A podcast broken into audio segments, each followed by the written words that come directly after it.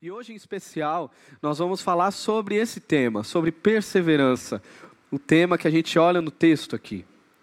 E nessas coincidências ou cristocidências que acontecem, ah, há um tempo, algumas semanas, algumas, alguns dias já, esse tem sido tema dentro da minha casa. A gente tem sempre conversado sobre isso, ah, inclusive com meu filho. A gente há uma virtude que a gente tem trabalhado com ele é sobre perseverar. Se você perguntar para o Benjamin o que é perseverança, provavelmente ele vai falar que é começar e continuar. O que é perseverança? Começar e continuar. Uma definição simples, mas para uma criança de três anos está bom. Ah, mas interessante que até pensando em uma definição simples como essa, a gente tem muita dificuldade de viver, não é? Se você pensar aí seis meses do ano de 2023, quantas coisas que a gente começou e não continuou, não é? Que a gente desistiu. Quantas e quantas coisas. Um livro, aquele livro infinito, né? Para terminar, a gente começa e não consegue concluir. Ah, até uma série que a gente começa, tô, tenho paciência mais. Um curso, ah, o desafio de aprender alguma coisa, um exercício físico, vou manter, a gente começa e para, relacionamentos, tanta coisa que a gente começa e para, começa e para.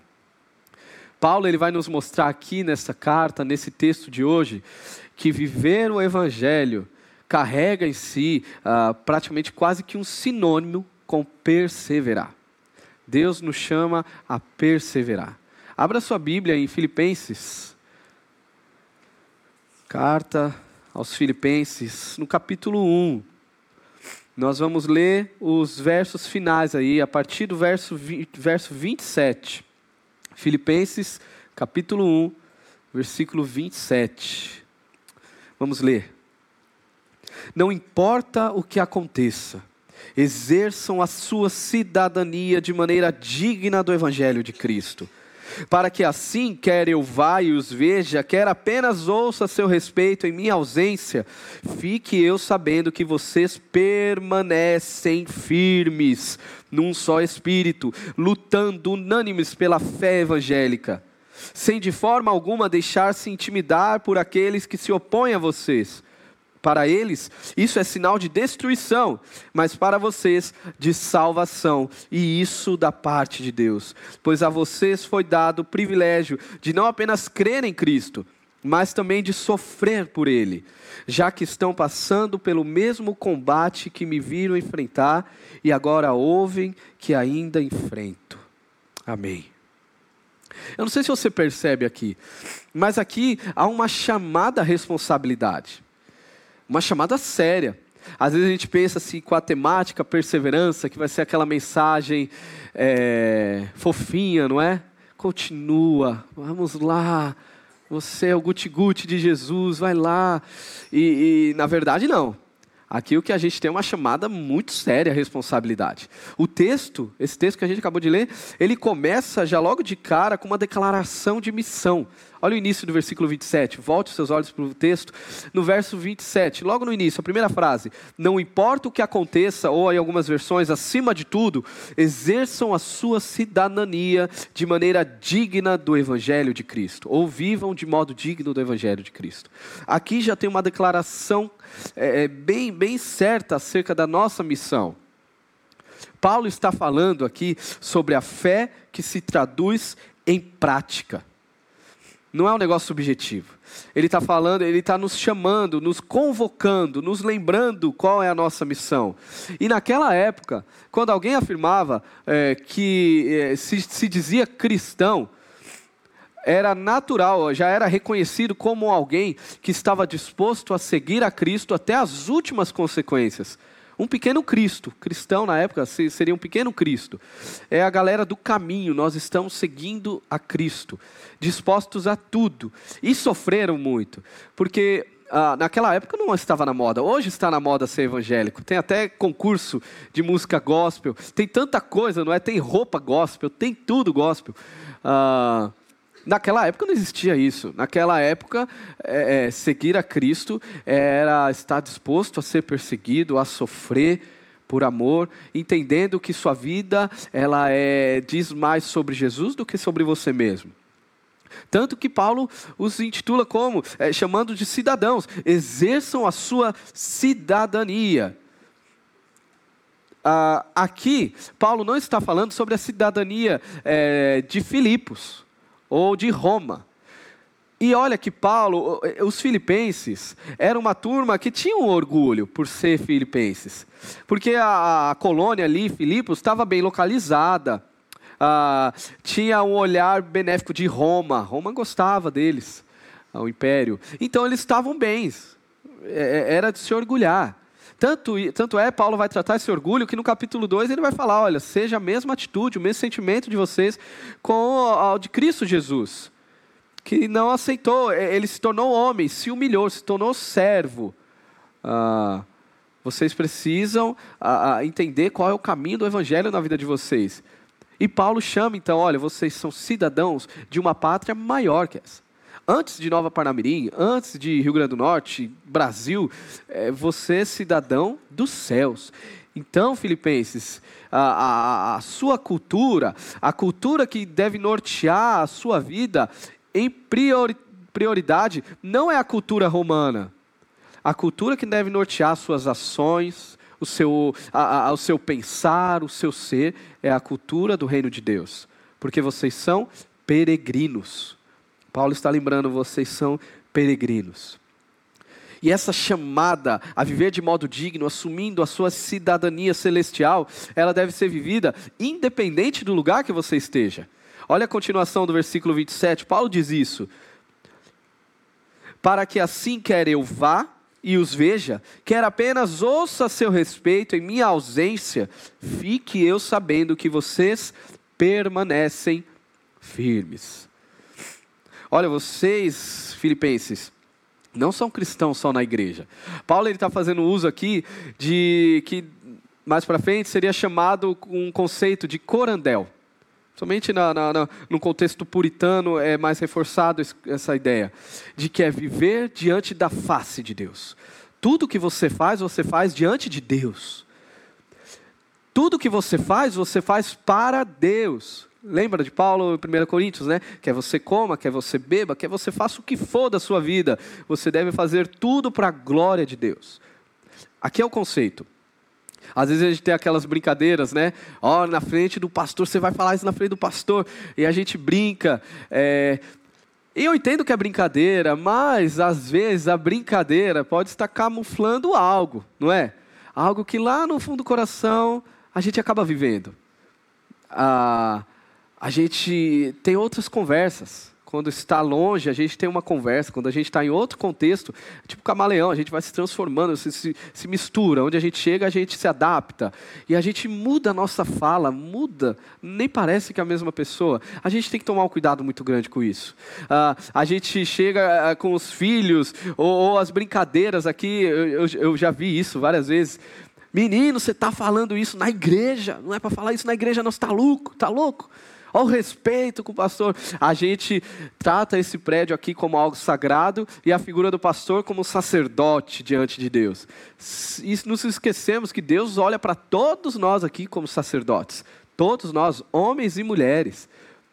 Deus nos chama a santificar todos os lugares que a gente for.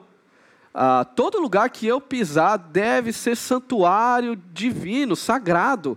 Ali Deus deve ser glorificado com a minha vida. Não esse prédio aqui apenas. Mas a gente gosta de dicotomizar, não é? Ali é algo. Paulo está falando, não, não. Se você é um cidadão do reino de Deus, se a sua cidadania pertence aos céus, isso deve ser evidenciado em qualquer contexto que você estiver, independente na frente de quem você esteja. Porque essa é a sua identidade. Olha a chamada responsabilidade aqui. Permaneça firme Precisamos permanecer firme. Perseverar no Evangelho é uma marca daqueles que têm a sua vida entregue a Jesus. Perseverar é uma marca. Agora a pergunta: como que a gente consegue viver de modo digno? Como eu consigo viver para o Evangelho, ter essa vida que louva a Deus? No texto a gente tem aí pelo menos três respostas para isso. E a primeira resposta: viver de modo digno do Evangelho envolve perseverar na unidade. Viver de modo digno do Evangelho é, envolve perseverar na unidade. Olha a continuação do versículo 27 comigo, ah, ali no meio do versículo. Fique eu sabendo que vocês permanecem firmes num só espírito. O termo aqui permanecer é um termo militar. Paulo gosta de usar bastantes termos militares, de atletismo. Uh, e a ideia aqui desse permanecer é do soldado que está no front, ali na frente da batalha, junto com os seus companheiros de guerra. A chamada a permanecer é isso, na posição ali na frente da batalha contra o inimigo. O que acontece se esse soldado se desarma? Se ele sai da posição? Uh, além dele colo colo colocar sua vida em total risco, porque numa batalha você vai sair da sua posição, além disso, ele coloca em risco todo mundo, não é? Porque imagina, o exército vindo, eu saio daqui, eu deixo os meus dois parceiros, os meus dois companheiros aqui uh, desarmados aqui agora. É, a, a, organização toda foi quebrada. É igual futebol, não é? Se o jogador sai da, da sua posição e aí toma um contra-ataque, é o Deus nos acorda. A gente perdeu a Copa por conta disso, não foi? A, a lembrança dolorida.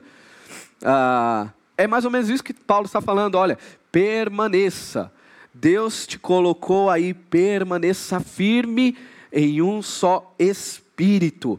Aqui Paulo está falando sobre unidade. A primeira evidência de um viver de modo digno ao Evangelho é a nossa unidade como igreja é preservar a unidade. Paulo fala em Efésios: preservar a unidade do Espírito no vínculo da paz.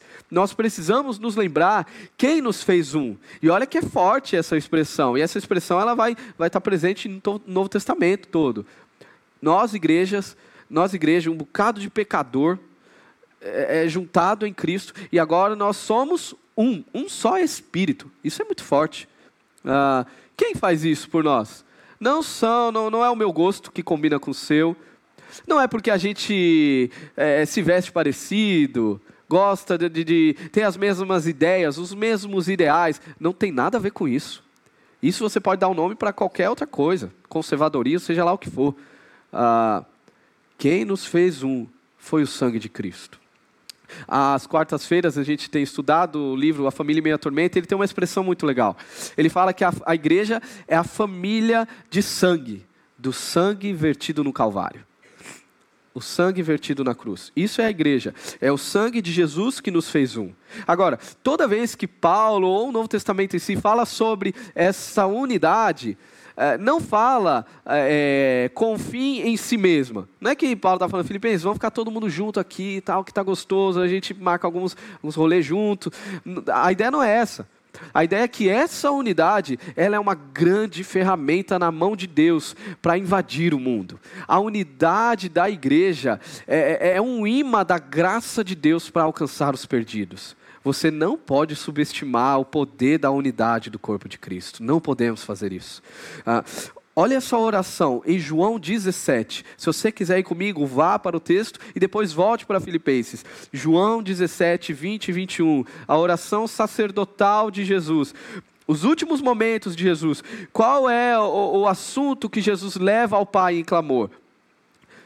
Diz assim: minha oração não é apenas por eles, pelos apóstolos aí, pelas pessoas que estavam ali. Rogo também por aqueles que crerão em mim, nós, por meio da mensagem deles, para que todos sejam um. Pai, como tu és em mim e eu em ti, que eles também estejam em nós, para que o mundo creia que tu me enviaste. Olha o poder da unidade do corpo de Cristo, o poder da unidade da igreja perseverar ah, no Evangelho, é perseverar na unidade, é batalhar por essa unidade. Das últimas coisas, ah, envia, ah, ao martírio, Jesus ora pela nossa unidade. Isso é muito interessante na prática, eu vejo muito isso. Por exemplo, eu já fui em aniversários aqui, onde quem estava organizando tudo era a galera da célula da pessoa. A família da pessoa estava sentada, e a célula, não, pega a coxinha, aí traz a coxinha, o moleque, o moleque se jogou ali, pega o moleque, traz o moleque de volta. A, a, a célula ajudando nisso. Cara, que, imagina esse testemunho. O que, que isso leva para um familiar que não tem isso? Para um amigo da família que não vive igreja? Imagina o que essa pessoa pensa. Cara, por que, que eles são assim, tão unidos? Olha só que legal. Nem a gente está fazendo isso, eles estão fazendo. Corre, pega o carro, vai pegar a Coca-Cola, acabou a Coca-Cola, volta. É, por que, que eles são assim? Olha o testemunho da unidade do corpo de Cristo. Já foi um contexto extremamente oposto ah, de, de velório, momento de dor ali, aí você vê um grupo chorando, reunido ali, ah, sentindo a dor do amigo, do irmão, ah, e, e, já vi esse grupo e até o final do velório ao enterro, é, ainda dando carona, ajudando quem precisa. Imagina esse testemunho. Quem que são essas pessoas? Quem é esse povo? Esse povo é o povo que ama. Esse povo é o povo chamado igreja. Esse povo é diferente. Esse povo ama Jesus de um jeito que eles se tratam assim.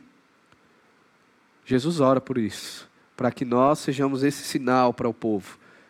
Não subestime a unidade do corpo de Cristo. Por isso que não faz sentido algum crente odiar crente. Sabe, tipo, eu não vou com a cara do fulano, você está totalmente equivocado. Se o fulano está por aqui, eu vou sair por ali. Isso não faz absolutamente sentido algum. Se você odeia o seu irmão, o 1 João já vai falar que você talvez que você nem conhece a Deus, na verdade. E se você odeia o seu irmão, você se odeia, porque você é um, você é um só corpo. Olha isso, um só corpo, um só batismo. Todos nós fomos batizados no mesmo Espírito. Você é batizado no Espírito Santo, amém? Posso ouvir um glória a Deus? Se quiser falar em línguas, fique à vontade. Porque o que é ser batizado no Espírito Santo? Ser batizado no Espírito Santo, segundo 1 Coríntios 12, é você ser inserido ao corpo de Cristo. Ao crer em Jesus, você é batizado no Espírito e o Espírito te insere no corpo dele. Você faz parte de um corpo, o corpo de Cristo Jesus. Essa é a sua identidade. Você é caracterizado agora por isso.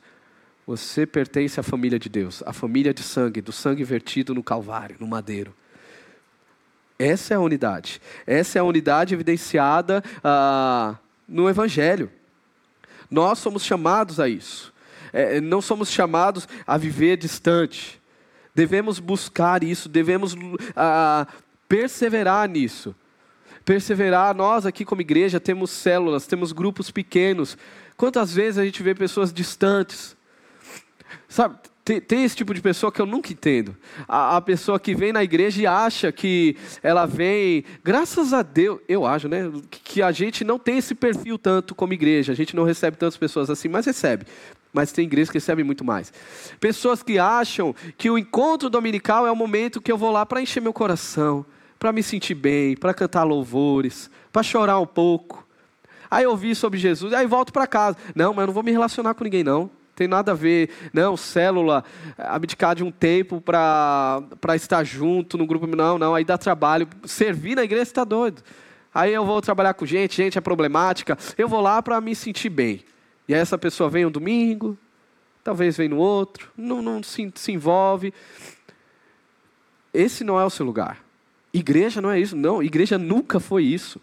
Igreja é lugar do corpo de Cristo se reunir de uma forma mística. Esse povo que é só um, ele se reúne para juntos sermos tratados como ferro a fio ferro, para juntos sorrirmos, chorarmos a dor do outro. É, é para isso que é a igreja. Isso é a igreja. A igreja não é um lugar onde a gente visita e vai passeando por aí. A igreja não é shopping. Ah, e é interessante que isso, essa unidade, a gente só encontra aqui, só encontra no corpo de Cristo. Pode tentar mundo afora aí, você não vai conseguir. A turma até tenta recriar, né? Aí dá nomes para é, essa comunhão, essa coisa, essa partilha, né? Aí dá nomes fantasiosos. Nosso comunismo é a partilha onde todos somos iguais. Aí você entra no, no, no conto da carochinha, né? Onde o mundo é perfeito e totalmente fadado ao fracasso, uma baboseira. Não funciona. Sabe por que não funciona? Porque nada disso atinge o principal problema do ser humano, que é o pecado, a corrupção que há no coração. Não há teoria nenhuma que vá salvar e nos salvar disso. E por que isso dá certo na igreja? Porque há essa comunhão onde, se o meu irmão está precisando, isso é um problema meu, não é um problema dele. Nós precisamos se mover. Por que, que isso acontece e dá certo dentro da igreja? Não porque nós somos perfeitos, mas é porque o sangue de Jesus nos alcançou não é sobre nós, é sobre o nosso Senhor. Por sermos de Jesus, recebemos uma outra cidadania. Aí o que a turma fica inventando aí fora, está fadado ao fracasso. Mas aqui dentro, nós somos reconhecidos como cidadãos do reino de Deus. E aí sim, aí as coisas acontecem. Aí o amor mútuo vai acontecer. Não subestime a unidade da igreja. Porque o mundo só batendo cabeça e quando ele olha para esse povo, ele pergunta: quem é esse povo? E a gente pode responder: nós somos o povo de Jesus. Nós encontramos o lugar onde podemos nos entregar como família. Nós somos o povo, o corpo de Cristo. Essa é uma evidência. Uma segunda evidência, se você deseja viver sua vida para a glória de Deus, uh, é que viver de modo digno do Evangelho envolve perseverar na fé. Viver de modo digno no Evangelho, do Evangelho, envolve perseverar na fé. Olha o finalzinho do versículo 27 aí comigo. Fiquem sabendo que vocês permanecem firmes num só espírito, lutando unânimes pela fé evangélica. Lutando unânimes pela fé evangélica. Paulo está adjetivando aqui essa unidade. Não é unidade por unidade. A unidade, ela faz sentido na igreja porque é uma unidade na verdade. Nós somos o povo da verdade, o povo das Escrituras. Fé aqui, fé evangélica, ah, o termo fé na Bíblia, ele pode ser usado pelo menos para duas, ah, dois conceitos, duas ideias. Ele é usado tanto para aquela ideia do crer, que é algo mais subjetivo, da confiança a Jesus, você vai ver vários textos, mas também fé muitas das vezes, como é o caso, é usado para tratar sobre um conjunto de verdades basilares acerca do que nós cremos. Aqui é o caso. Paulo está falando, vocês precisam lutar pela sã doutrina, como ele vai chamar, ou como Lucas vai chamar em Atos, pelo ensino dos apóstolos, que é a palavra de Deus. Precisamos lutar pela verdade da palavra de Deus. Essa é a chamada. E, e, e, esse lutar aqui é outra expressão militar aí que Paulo usa. A ideia do atleta, é, na verdade, desse, desse termo grego que surge a palavra atleta, atletismo. É a ideia de, de entregar tudo, a se dedicar totalmente para algo. Lutar, se dedicar totalmente pela verdade das Escrituras. É, e questões basilares aqui, é o que a gente trata, por exemplo, no curso Fundamentos da Fé. Algumas questões fundamentais que a gente tem que ter muito claro na nossa, na nossa cabeça, se você é um seguidor de Jesus. Por exemplo, quem é Jesus? Jesus é Deus, é Senhor. Ah, Jesus veio totalmente homem, totalmente Deus. Ah, qual é o seu DNA? Você é um pecador? Ah, isso é questão basilar. O seu Deus é um Deus trino, Pai, Filho, Espírito Santo. O que é a igreja? A junção a mística do corpo de Cristo que é manifesta numa igreja local, numa igreja visível. Dentre outras questões fundamentais que mantêm, que sustentam ali ah, o conjunto que, que é o que a gente crê. Nós precisamos lutar por isso. A igreja de Filipos estava sofrendo ataques internos. Tinham falsos mestres atacando o evangelho, atacando questões básicas. Como você é salvo? Aí você precisa responder: eu sou salvo pela graça, mediante a fé. Isso não vem de mim, é dom de Deus. Eu sou salvo exclusivamente pela obra de Deus, em Cristo Jesus. Ah, os filipenses estavam sendo atacados aqui falsos mestres eram, eram judaizantes, é, tentavam perverter, corromper a mensagem, falando: não, nós, não é só Jesus. Você precisa fazer isso e aquilo para ser aceito por Deus. Você precisa obedecer, precisa fazer isso e aquilo e tudo, tanto mais. E aí sim Deus vai te amar. Pervertendo. Paulo está falando, vocês precisam lutar contra esse ataque. E o modus operandi dessa luta, é, é, além de se fortalecer, é repassar a fé. É levar ah, essa fé para outros, principalmente para as novas gerações. Você ser um propagador do Evangelho. A fé, ela não é aquele quartinho dos fundos que a gente coloca, que a gente deixa lá, que um dos compartimentos, isso me dói até a alma quando alguém fala assim: não, mas nem tudo é, é fé, nem tudo é Jesus, né? Quando a pessoa começa com essa frase, vai dar ruim. Ela vai falar alguma coisa que, obviamente, tem a ver com a fé dela, mas ela não assume. Não, mas a gente tem que fazer isso, fazer aquilo. Porque a fé se tornou o quartinho dos fundos. Que aí uma hora eu acesso, uma hora eu não acesso. Não, a fé precisa ser evidenciada na sua vida. Não tem como ser cristão e as pessoas não saberem disso. Você precisa mostrar. Você precisa perseverar na fé diante das heresias. Irmãos, o que não falta é heresia hoje, convenhamos, não é verdade? Um monte de gente falando bobeira o tempo todo. Uh, nós precisamos lutar, ser firmes, uh, voltar à base, ter bem sólido, defender o Evangelho. E também precisamos perseverar na fé diante das pressões culturais, não só dos ataques internos, mas das ameaças externas. Continuação do texto, Paulo vai falar sobre como nós somos um sinal neste mundo. Olha o versículo 28 aí comigo.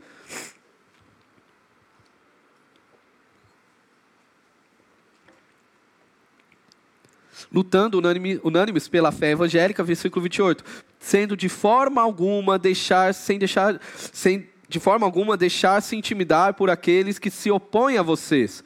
Para eles isso é sinal de destruição, mas para vocês de salvação, e isso da parte de Deus.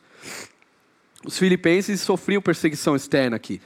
Ah, além dos problemas internos, perseguição. O Império Romano não estava satisfeito, porque tinha um grupo falando que o senhor deles não era o imperador, o senhor deles agora era Jesus. A gente quer fidelidade. O Império Romano não estava satisfeito. Os judeus não estavam satisfeitos com isso. Quem é esse povo aí que se acha agora? Que vai falar que a, a fé deles agora em Jesus é o caminho. Quem, quem é esse povo? A cultura da época não estava feliz. A cultura de Filipenses, uma cultura promíscua uh, a cultura diabólica. Não estava feliz com esse povo que estava mudando e batalhando ali, e a luta deles estava bagunçando tudo, até o comércio, porque homens e mulheres decidiram seguir a Jesus. Uh, eles precisavam perseverar na fé diante uh, das ameaças externas. Isso não deveria ser algo de surpreender. É estranho quando algum crente chega assim, fala assim, surpreso, assustado. Não, porque eu falei que eu sou cristão e agora estou sendo perseguido. E a pessoa assustada. Falo, mas qual que é a novidade quanto a isso? Na verdade, é, é, é para isso mesmo, esse é o caminho.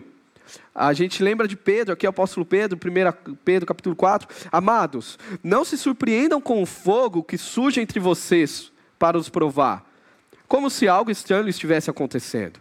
O próprio Jesus fala: Vocês não são do mundo, mas eu os escolhi, tirando-os do mundo. Por isso o mundo os ama.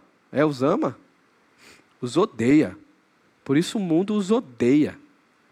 Não deve ser uma novidade ser perseguido pelo Evangelho. Ficar surpreso com isso. E há um perigo na nossa falta de resiliência, quando a gente deixa de perseverar.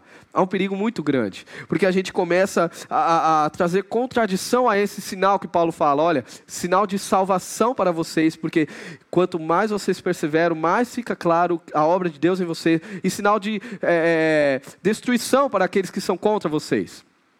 Mas quando a gente não persevera, quando a gente é, tem essas inconstâncias espirituais, esse sinal não fica cl claro nem para nós mesmos. A gente se questiona.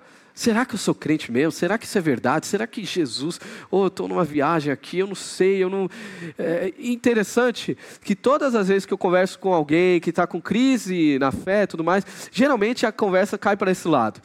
É, sempre para o lado da. Eu pergunto: como que está seu relacionamento com Deus? Você tem crescido no seu conhecimento, na fé? Você tem lutado pela fé? Você tem feito uso da palavra no seu dia? Você tem crescido acerca de quem Deus é? Sua vida devocional. Aí a pessoa fala: ah, não, está bem devagar. Vixe, isso daí na verdade nunca foi bem, sempre foi mais ou menos. Pronto, o diagnóstico está aí. Ah, como você vai ter uma clara noção de quem você é, cara? Se você não se relaciona com Deus, se você não se fortalece, se você não constrói sua casa num lugar sólido. É, esse é o problema.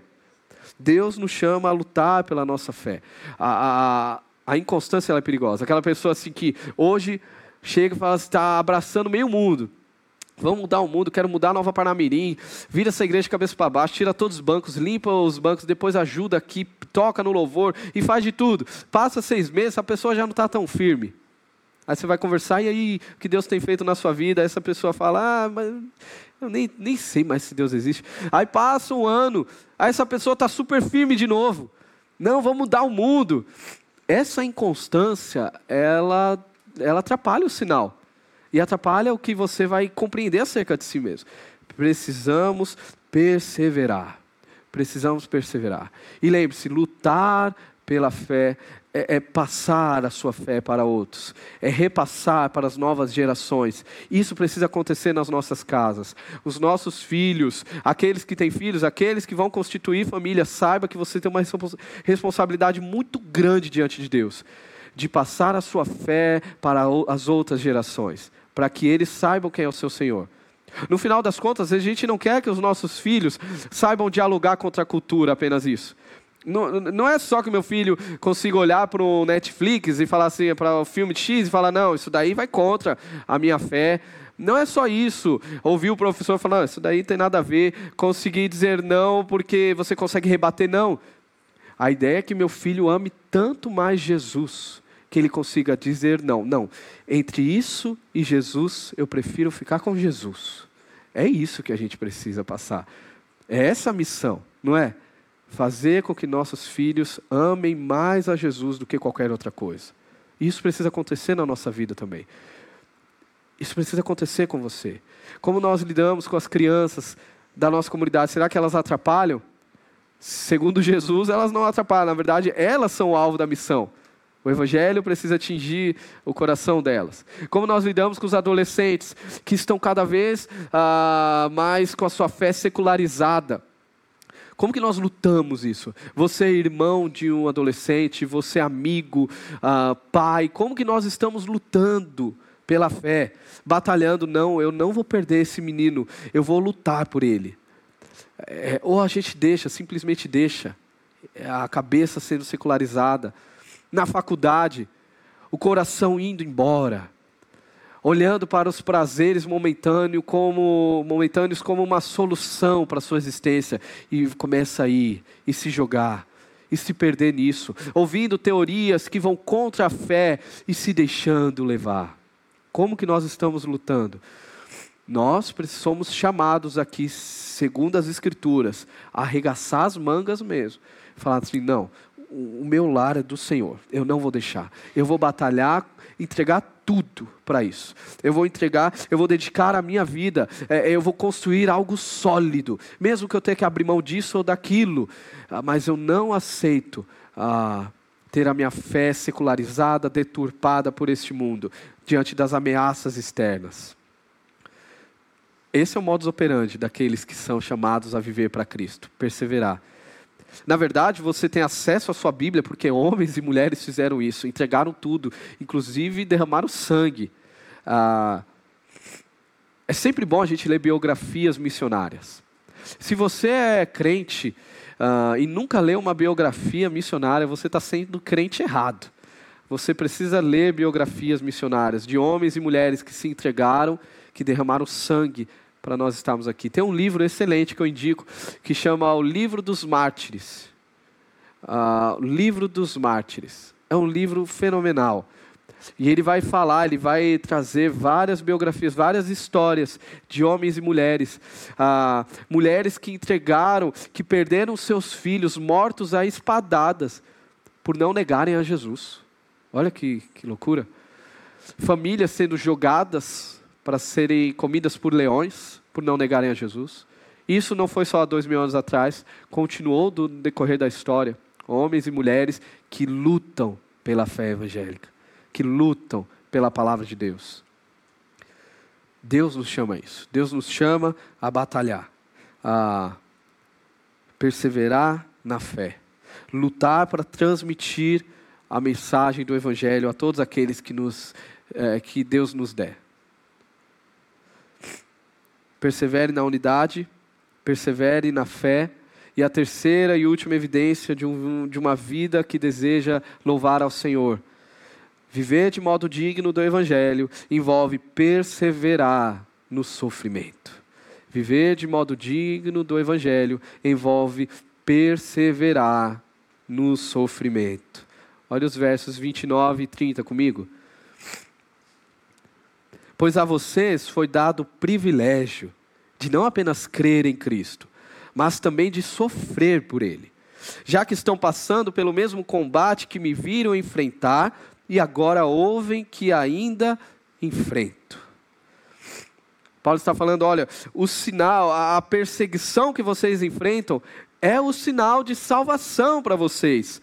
Vocês devem celebrar ao Senhor. É, é um privilégio sofrer pela fidelidade a Cristo. Deus te chama a sofrer pela fidelidade a Jesus. Amém? Cadê o glória a Deus com isso? Eis-me aqui, Senhor. Deus te chama a sofrer por amor a Jesus. Isso tem nada a ver com o evangelicalismo brasileiro, não é? Se a gente fala isso em determinados lugares, a gente não vai ouvir um amém, vai ouvir tá amarrado, não é? Está repreendido, ainda faz o sinal da cruz, né? Vai três vezes.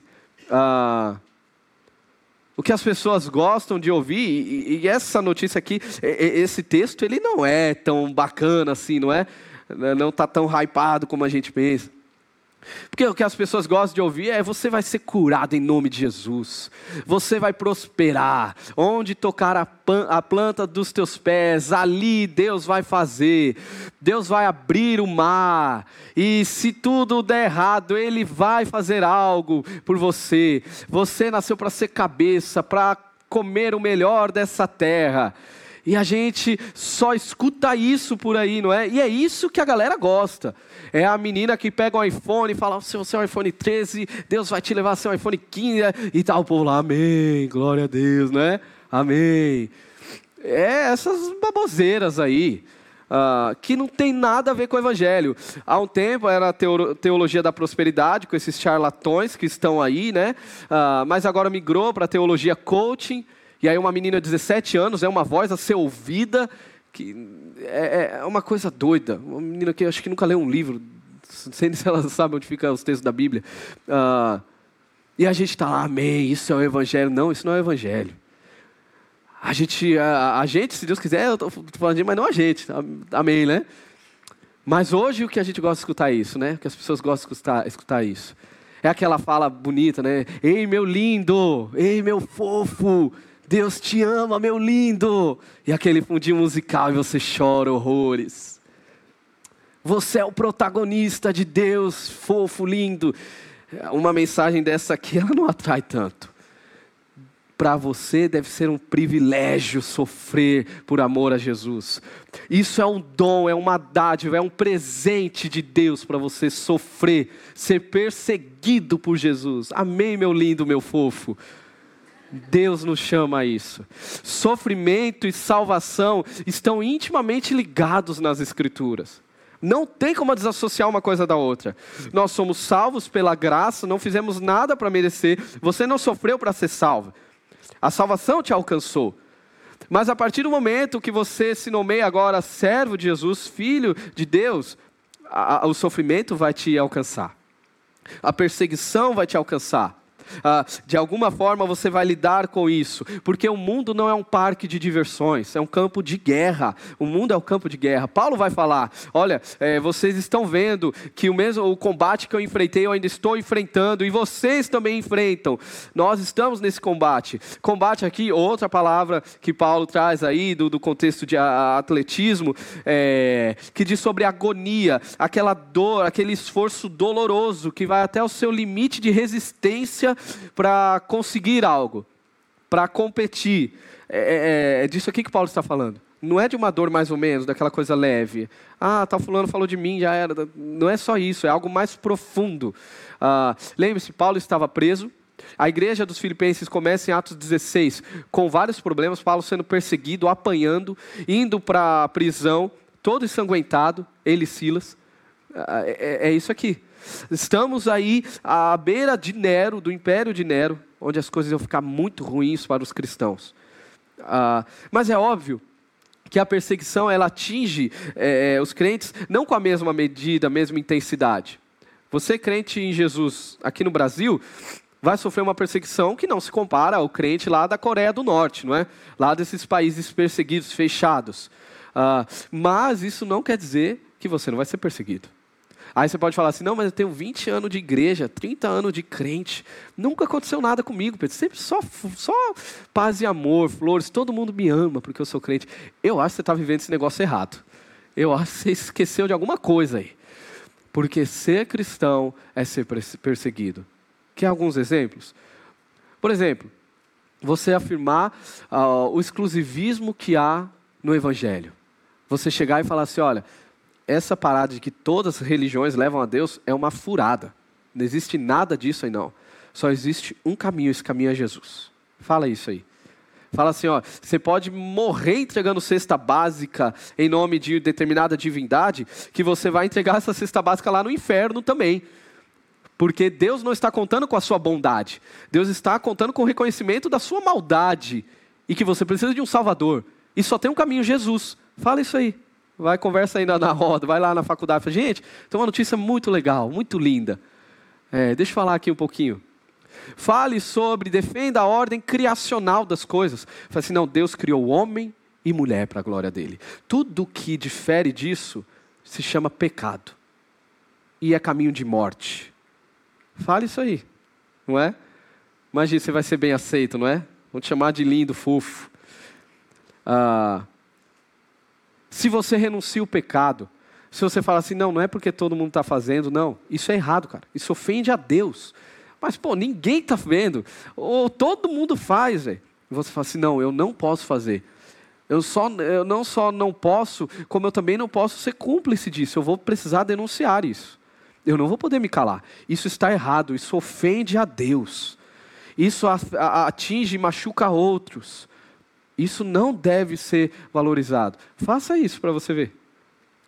É, se, se, tem essa postura, tem a postura de amar os improváveis, de investir sua vida não nos seus bens, não na, na, no seu grande futuro, e, e, olhar para o outro, olhar para o pobre, olhar para o, o necessitado. Faça isso, para ver se você não vai ter algum tipo de perseguição. Ser cristão envolve ser perseguido, por diversas formas questão moral, difamação. Ah, e glória a Deus por isso, não é? Eu espero que, se você for persegui perseguido, a gente poderia fazer um culto de gratidão, não é? Para só testemunho sobre perseguição. Aí você chega aqui e fala assim, irmãos, eu quero contar o testemunho de uma bênção de Deus. Estou sendo perseguido no meu trabalho o tempo todo. Essa pessoa começou a falar mal de mim e a igreja, glória a Deus, não é todo mundo? Glória a Deus, é isso aí. Aí você fala assim, onde você está sendo perseguido? Eu quero ser perseguido também, eu vou lá também. O que, que você fez para ser perseguido? Amém, irmãos, porque isso é uma bênção. Que Deus... Ah, nos sustente, que a gente consiga perseverar, não negociar a fé, ser firmes. A nossa fé precisa ser evidenciada. Ela não é o quartinho dos fundos. Deus nos chama a perseverar.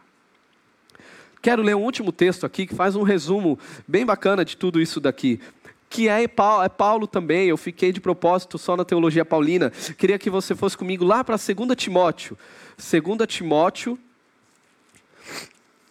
capítulo 2, no início do texto, 2 Timóteo, capítulo 2. Abra aí para a gente ler junto. 2 Timóteo, capítulo 2.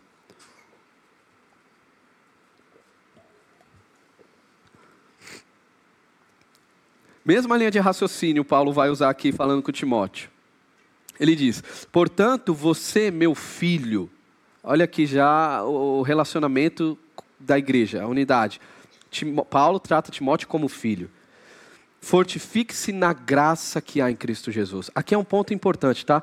Tudo isso que eu estou falando aqui, tudo isso que a gente viu aqui, uh, não é pela nossa força. Se você sair daqui achando que é pela sua força, então agora eu vou fazer acontecer, vou lutar, vou perseverar, está fadado ao fracasso. Você precisa se fortalecer na graça de Cristo. É até um paradoxo aqui, porque Paulo está falando, fortaleça na sua fraqueza. Lembre-se que você não pode, que você precisa da graça. Continuando aí, versículo 2. E as palavras que me ouviu dizer na presença de muitas testemunhas, confias a homens fiéis que sejam também capazes de ensiná-las a outros. Olha aí, persevere na fé. Suporte comigo os meus sofrimentos como bom soldado de Cristo Jesus. Persevere no sofrimento. Versículo 4: Nenhum soldado se deixa envolver pelos negócios da vida civil, já que deseja agradar aquele que o alistou. Por fim, aqui, a cidadania do alto, a cidadania celestial. Mesma lógica aqui. Deus está nos chamando. É, é, é um chamado à responsabilidade hoje para você. Perseverar é ser chamado à responsabilidade. Deus te chama a continuar. Aquilo que você começou, você precisa continuar. Começou, continue. Mas lembre-se, o que Paulo fala no, no próprio capítulo 1 de Filipenses: aquele que começou a boa obra em vocês, ele irá completá-la. Até o nosso perseverar é sustentado por Deus.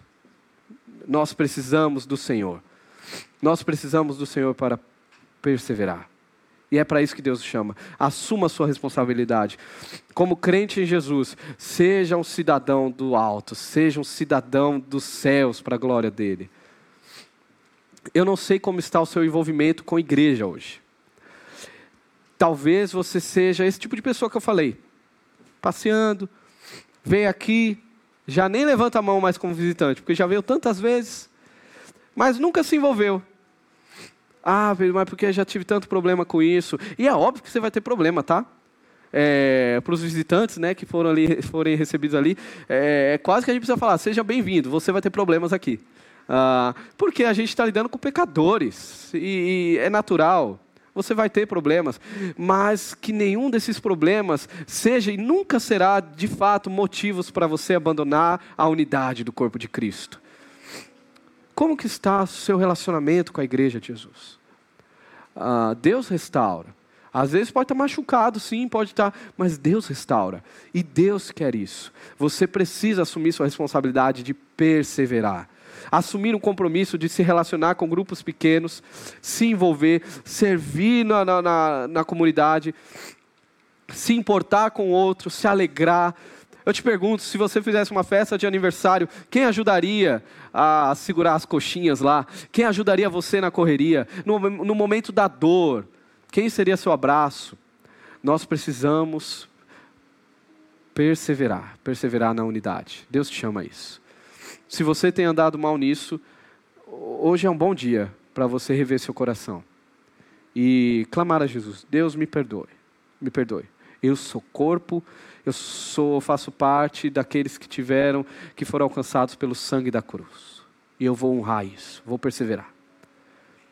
Talvez você esteja lidando com questões de fé, confuso, ah, muita coisa na cabeça. Hoje você se questiona Será que de fato é? Você precisa solidificar as coisas. Você precisa construir sua casa na rocha. Se ela estiver na areia, sim, vai vir a tempestade, vai derrubar. E vem, tempestade vem. Tempestades intelectuais vão vir. Pessoas falando coisas, você vai falar assim, eita, parece que isso. E você não está solidificado. Tempestades ah, nos relacionamentos tanta coisa que vai vir para te derrubar, cara. Se você não tiver sua vida solidificada, sua fé bem clara, fundamentada, você vai ter sérios problemas. Se você é essa pessoa, Deus te chama hoje. Cresça no seu relacionamento com Jesus. Lembre-se, lute, derrame é, suor, sangue e lágrimas, se for preciso, mas cresça no seu relacionamento com Jesus. Não aceite viver de forma medíocre. Não aceite a inconstância. E propague, propague isso. Como está o seu testemunho, cara? Quem é você para as pessoas dali de fora? Quem é você na sua família? Você precisa ser um grande luzeiro, onde as pessoas falam assim, esse cara é diferente, essa menina é diferente. O que, que você tem? E aí você vai falar, eu tenho a Cristo. Na verdade, Ele me tem. Eu fui comprado pelo sangue vertido na cruz. E se o sofrimento chegar, e ele vai chegar, amém? que você olhe para Jesus e com gratidão consiga perceber: eu estou me parecendo com o meu Senhor. Eu estou padecendo a causa do Cordeiro que foi morto e ressuscitou. Eu faço parte da grande história.